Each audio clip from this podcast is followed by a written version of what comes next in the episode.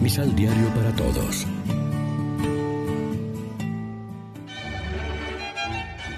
Proclamación del Santo Evangelio de nuestro Señor Jesucristo, según San Mateo. Jesús, al ver a toda esa muchedumbre, subió al monte. Allí se sentó y sus discípulos se le acercaron. Comenzó a hablar y les enseñaba así. Felices los que tienen espíritu de pobre, porque de ellos es el reino de los cielos. Felices los que lloran, porque recibirán consuelo. Felices los pacientes, porque recibirán la tierra en herencia. Felices los que tienen hambre y sed de justicia, porque serán saciados. Felices los compasivos, porque obtendrán misericordia. Felices los de corazón limpio, porque ellos verán a Dios. Felices los que trabajan por la paz, porque serán reconocidos como hijos de Dios. Felices los que son perseguidos por causa del bien, porque de ellos es el reino de los cielos. Dichosos ustedes cuando por causa mía los maldigan, los persigan y les levanten toda clase de calumnias.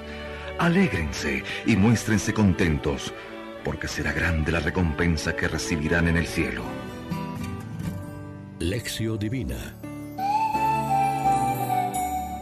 Amigos, ¿qué tal? Hoy es domingo primero de noviembre, celebramos la solemnidad de todos los santos y como siempre nos alimentamos con el pan de la palabra que nos ofrece la liturgia. El Evangelio elegido para esta fiesta es el de las bienaventuranzas, porque se consideran el mejor camino para llegar a esa felicidad definitiva del cielo, el camino que han seguido los santos de todos los tiempos. En el Sermón de la Montaña Jesús proclama unas sorprendentes bienaventuranzas.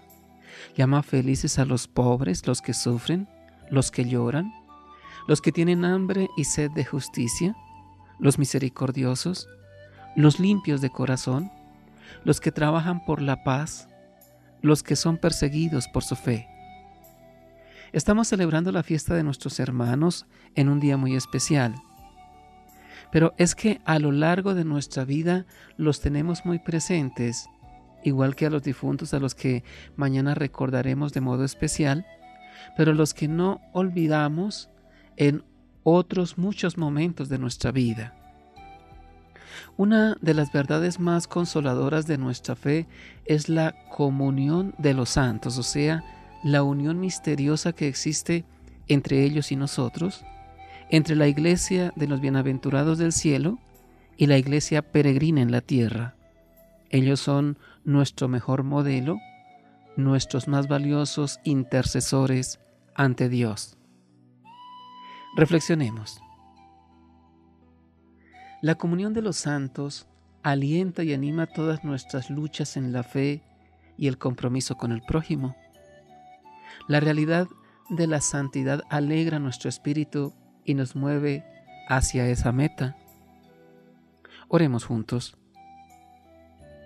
Oh Dios, que suscita siempre personas que se distinguen por su fe ejemplar en la práctica de la caridad, concédenos la valentía para dar testimonio del Evangelio. Amén. María, Reina de los Apóstoles, ruega por nosotros.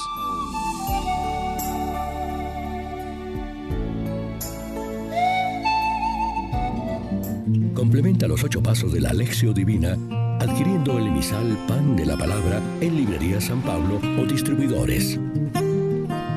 Más información www.sanpablo.co Pan de la Palabra.